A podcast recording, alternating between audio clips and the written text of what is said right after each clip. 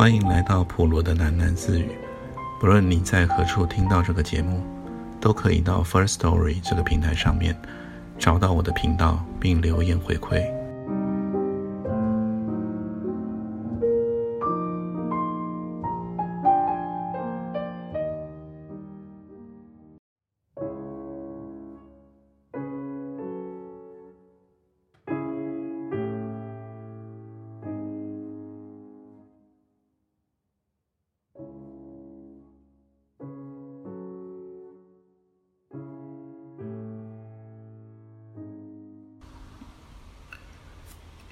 马蒂正要张罗茶水给爸爸，他又坚持要走了。送爸爸进电梯前，他忽然想起一事，从上衣口袋内掏出了一张信件，交给马蒂。今天收到的，想到要过来，就顺便给你带来了。爸爸进了电梯，马蒂拿着信，还呆站着，竟然有信。竟然有人寄信到家里给马蒂。这件事比有人来公司找他更离奇。信封上只写着收件人姓名、地址，内容物有些厚重，像是卡片。回到自己的座位，马蒂拿拆信刀划开了封口，一股香水味扑鼻而来。信封内竟又是一封信，原来是一封寄到公公家给马蒂的信。公公将它又寄给了马蒂。这封信上的寄件人地址，马蒂非常陌生。他再拆一次信封，里面叠出了一张印满鸢尾花的紫色卡片，香气盎然。卡片上面只有寥寥数语：“Sabina，那天又见到了你，我一直回想着从前，很想跟你谈谈。我非常想念你。”跟我联络好吗？以下是我的电话，Linda。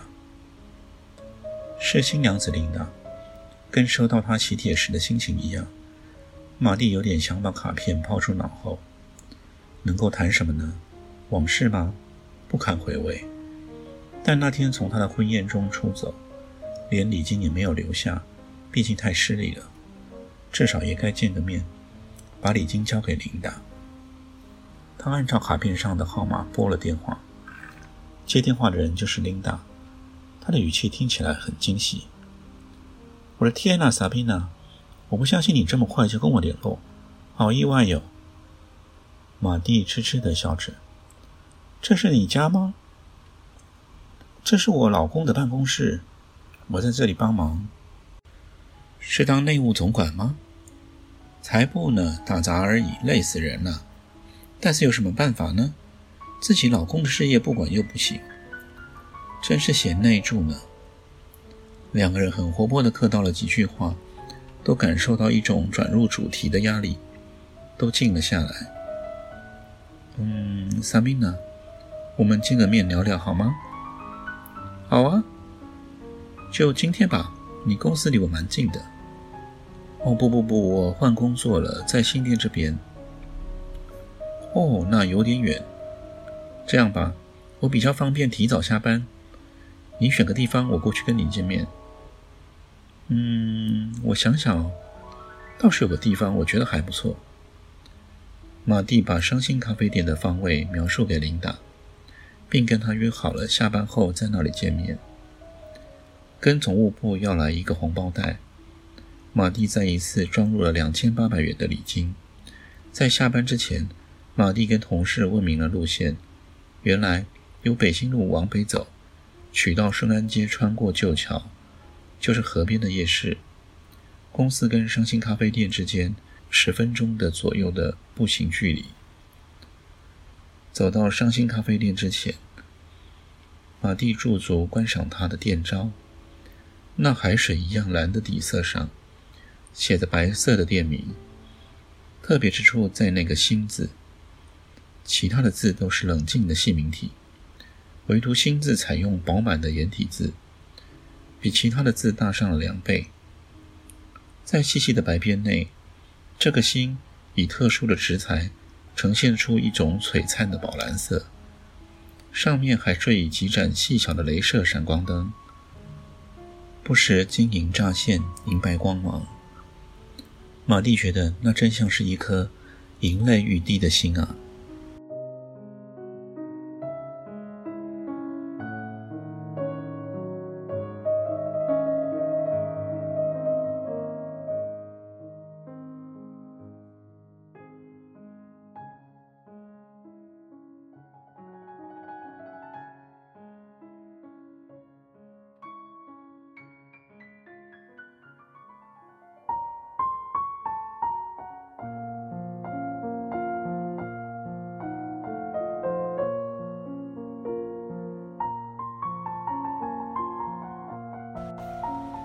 拉开了伤心咖啡店沉重的玻璃门，马蒂又一次被浓厚的烟味呛得喉头紧缩。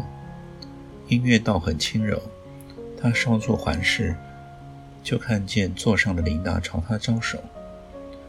穿过了几个座位，马蒂注意到今天店里生意不错，大致坐了七成满，多半都是女客。小叶一人很忙碌的在吧台上煮咖啡。他那些同伴们全然不见人影。这边，这边，穿了一身紧俏小洋装的琳达拿起了他的皮包，将位置让给了马蒂。天哪，这里真是个毒窟！你不是不抽烟的吗？怎么会选这一家？虽然这样说，琳达面前的烟灰缸上正燃着她的维珍尼亚香烟。马蒂坐下了。大概是店名我喜欢吧，你不觉得很特别吗？嗯，很少见，这样触眉头的店名不过是够特别了。琳达，你的气色真好。马蒂心地称赞，眼前的琳达比以往更加的明艳动人。你也是啊，我喜欢你的发型。马蒂，你是马蒂吼？小叶跳到了眼前。他的小男孩一样的表情，看起来高兴极了。是啊，小叶又见面了。见到小叶，马蒂很愉快。害我刚才看了半天，你跟上一次都不一样了。你的礼物我收到了，真可爱。旭儿说你叫马蒂，怎么写呢？哦，做牛做马的马，花地的地。哦。烟蒂的蒂吗？懂了。收到。小叶很活泼的做了一个接飞镖的动作，另一手拿出了一个小包裹。喏，这个送你。送我？马蒂惊奇极了。对呀，拆开看看嘛，我包了半天嘞。这个包裹很扁，四四方方的。马蒂拆开一看，是一片 Pink Floyd 的 CD 唱片。马蒂非常感动，虽然他并没有 CD 音响。喜欢吗？你走了以后，有一天我突然想到你，就买了一片要送给你。谢谢你，小叶，很棒的礼物。可是你怎么知道我还会再来？当然会来的喽。小叶点头，他的表情很认真。来过伤心咖啡店的人都会再来的。马蒂与琳达相视而笑。小叶看着隔桌对他招手的客人，他的用语马蒂和琳达都没有听懂。马蒂想大约是不高兴的意思吧。得过去了。对了，你喝什么？曼特林吗？马蒂点点头。小叶走开了，他走时还顺手在马蒂的脸上刮了一把，很轻。马蒂竟一点没感到被侵犯，反而微笑着。我想我知道你选这家的原因了，很可爱的男孩。琳达说：“当然不是这样，至少，似乎，好像并不是这样。”但是马蒂微笑着，并没有反驳。琳达偏过头浏览店内的景致，她的眼光停留在梁柱上密密麻麻的相片海洋，很久之后才转回头。那天的婚礼上，看见你走开了。我很难过。哦，对不起，不，我指的不是这个。我后来跟戴洛谈过了，知道了那天的情形。世界有的时候就是这样，很残酷。杰生死的时候，学校曾经给他办过公祭，戴洛去了，没见到你，大家那时候就很尴尬，不知道该派谁来通知你。另外也没有人晓得怎么联络你，知道你地址的大概就只有我了。可是我却没有告诉他们。我在想，你可能不希望他们知道，也许你不知道这个消息更好。我帮你做主了，也不知道到底是对是错。哦，都过去了。你真的这么想吗？如果是这样，那就好。萨宾娜，我希望你过得快乐一点。谈谈你的新郎官吧。哦，我老公啊，老实人一个，他很爱我。我老妈还说我嫁给他是我这辈子唯一做对的一件事。他做了什么呢？小进口商而已。他找了条路线，专门进口安全用品。有几个门市店面，现在正在动脑筋做邮购直销，说是今天最有潜力商品通路，简直是个赚钱的机器啊！是什么样的安全用品呢？哦，就是一些家里用的安全器材了，像安全插座啊，在婴儿用品店卖的很好，什么火灾警报器啊，浴室防滑垫啦，还有防爆警笛。反正那些杞人忧天型的顾客会买的东西，通通都有，连狗的安全带都卖，你听过吗？就是车子里防止狗摔伤的安全带，够好笑吧？就是有人需要，听起来不错嘛，应该很有市场。马蒂说，他掏出了准备好的红包袋。对了，上一次竟然没有留下我的礼金，实在很荒唐，一定要收下。这是我的祝福。琳达收下了，小叶马上送上了马蒂的咖啡。萨宾娜，这些年来每天每次一看到你，就是好几年过去了。有时候我打开报纸，还想着是不是能再看到你写的诗，那么美又那么富有感情的诗。那时候大家都料定你会做个诗人还是作家的。怎么却不再写了呢？哦，不提这些了，琳达。我真的一向以为你会嫁给陈宅生呢。接到你的喜帖时，我不知道有多意外啊。他呀，哎，怎么说呢？一场游戏一场梦。琳达轻笑着他的咖啡。可是那时候我看你很爱他。不知道，也许吧。琳达重新点了一根烟。我那个时候很叛逆。叛逆的连跟自己都要作对，哎，他那个年纪啊，谁都不好受。我在想，陈宅生倒是对你一往情深呢，是吗？不然他干嘛来做你的婚礼总招待呢？是吧？琳达的表情那么飘忽，不知道他回想着什么，抽了一口烟，烟头倏然焚起了一星的光亮。又了暗淡了。记不记得我们在一起同居多久啊？玛蒂问。他总是把他们的室友关系说成同居。才一学期，有时候回想，觉得好久好久，好像有我对大学的全部记忆那么久。有时候就觉得那么短暂。萨宾娜，琳达突然打断了马蒂的话。我觉得我对不起你。怎么这么说呢？你是我大学唯一的朋友啊！马蒂万没想到琳达会说出这样的话。你先听我说完。那一年搬进宿舍认识了你，我就觉得你是一个特别的女孩，那么充满梦想，像我一样，那么急着挣脱束缚。我觉得我的行为影响了你。哦不，你没有了。你听我说完。琳达非常急切地蹙着没。我那时候只是想，我的生活是那么不自由，大学联考差点把我搞疯了。一进学校后，我只是想做一只小鸟，只要飞飞，谁也抓不住我，谁也留不下我。我过得很痛快，因为我什么都不在乎。我知道我的行为太放荡，但是我就是要跟大家的刻板挑战。这是我的生命，我的生活。我为什么要去管别人满不满意呢？跟你不一样的地方是，我可以真的不在乎。我那时候也惹毛了很多人，没关系，我能够自寻乐趣。幸运的是，程占生又懂得做人。但是你不一样了，我看见你越来越孤立，我看见你陷进去一个封闭的世界。但是我自顾不暇，我忙着制造乐趣来填补我的生活，没能拉你一把，我很后悔。哦，不是这样的，本来就不关你的事啊。马蒂低头抚弄着自己的指甲。我想我们都太寂寞了吧？为了不要被寂寞压垮，我们做了很多的傻事啊。我以为你的大学生活过得很丰富、很精彩呢。寂寞啊！琳达轻轻吐出一口烟。那么少的人可以了解我的感受。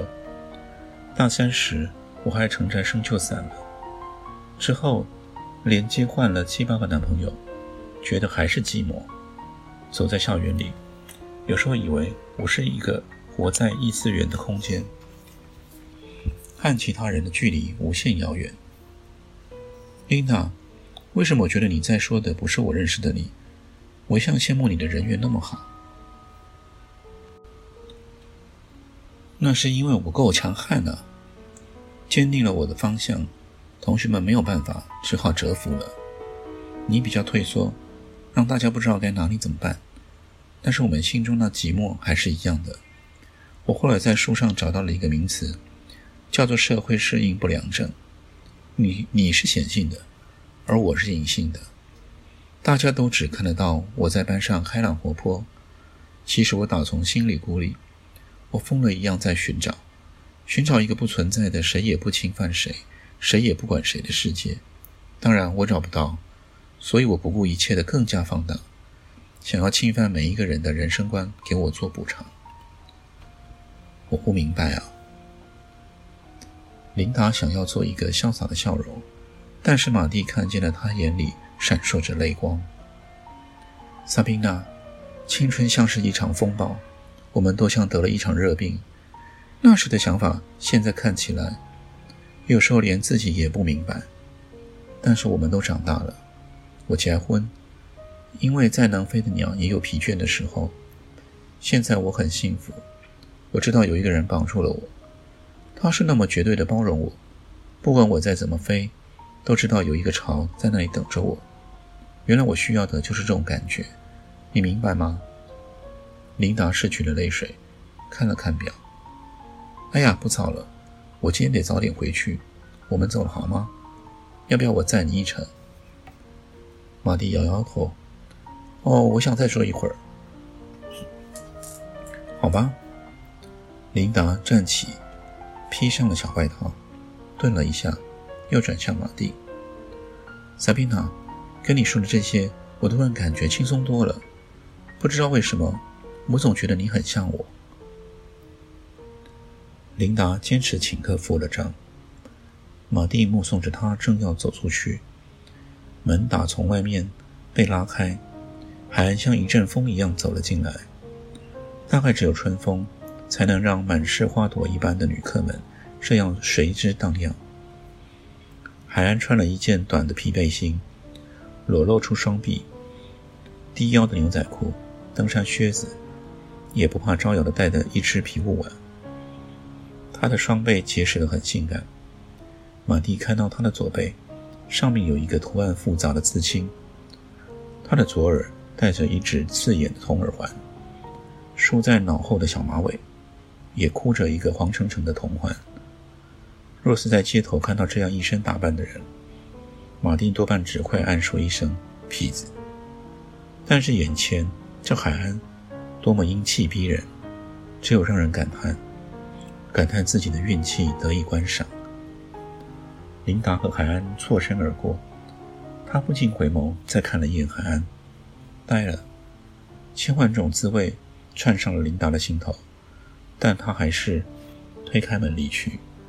倦飞的鸟从门外朝马蒂挥了挥手，消失在夜色中。在女客们投射灯一样的注目下，海安走向最里面那腰果形的桌位。小叶迎了上去，两人交头接耳地谈了几句。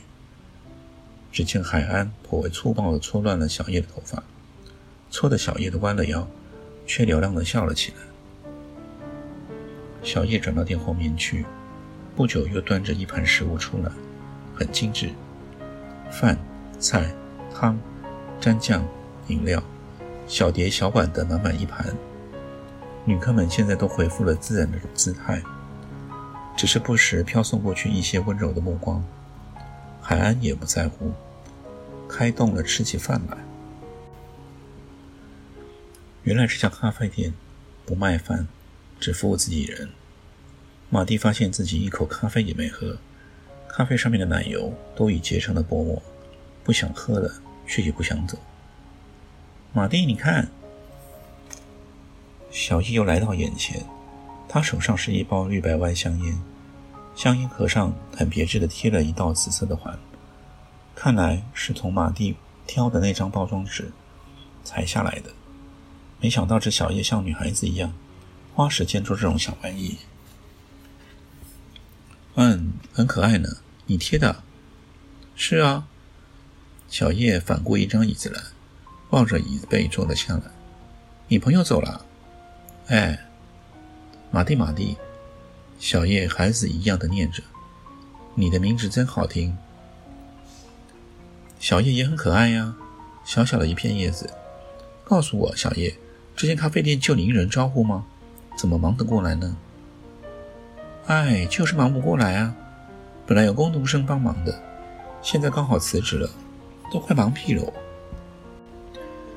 那么那个海安呢？咦，你怎么知道他叫海安呢？听你们叫的。哦，他是店里合伙人，不过应该算他是老板吧。几乎全部的股都是他的。那么年轻就那么有钱呢？哇塞，有钱死了！他，小叶睁大了眼睛，真好。你在这附近是工作吗？对啊，就前面不远。给你一张我的名片。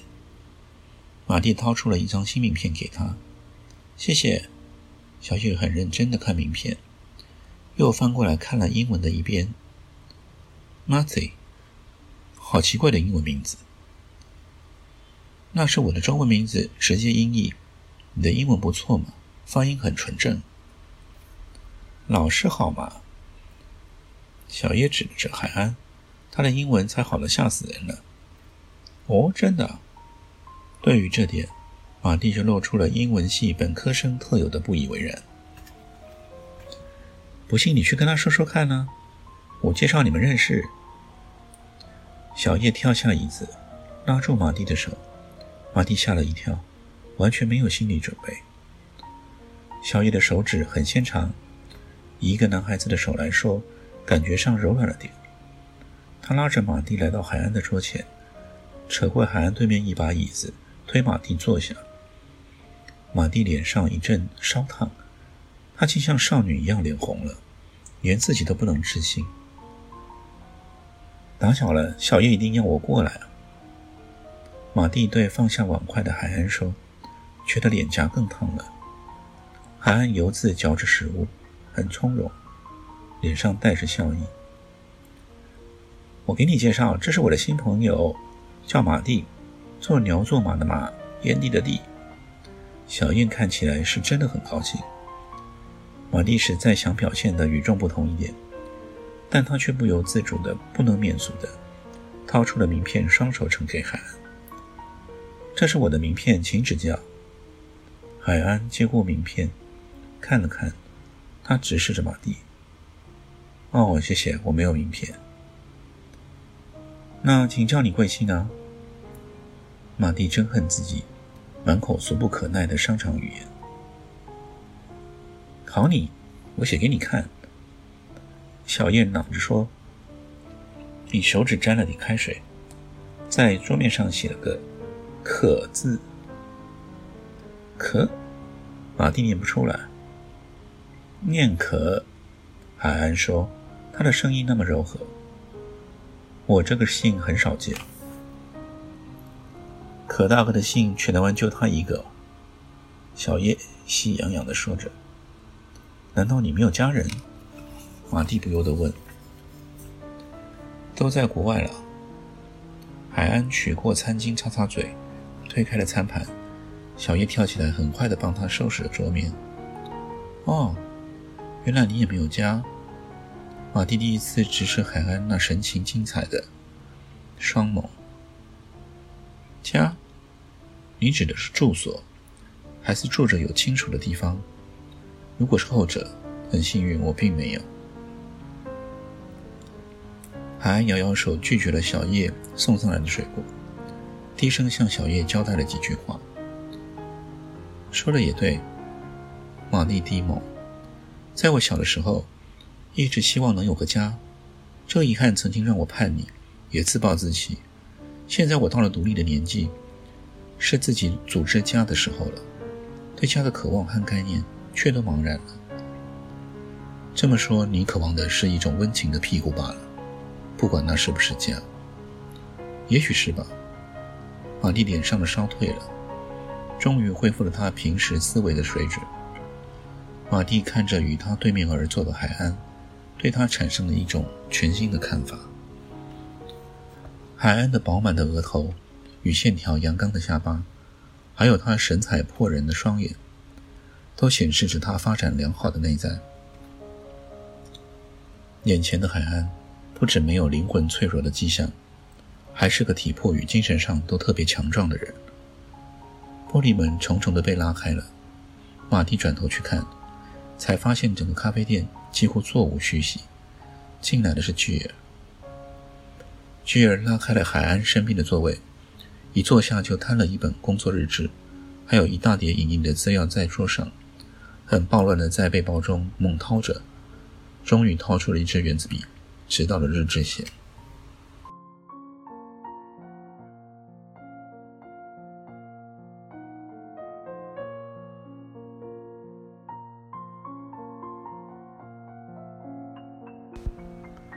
今天先念到这里，我们改天见。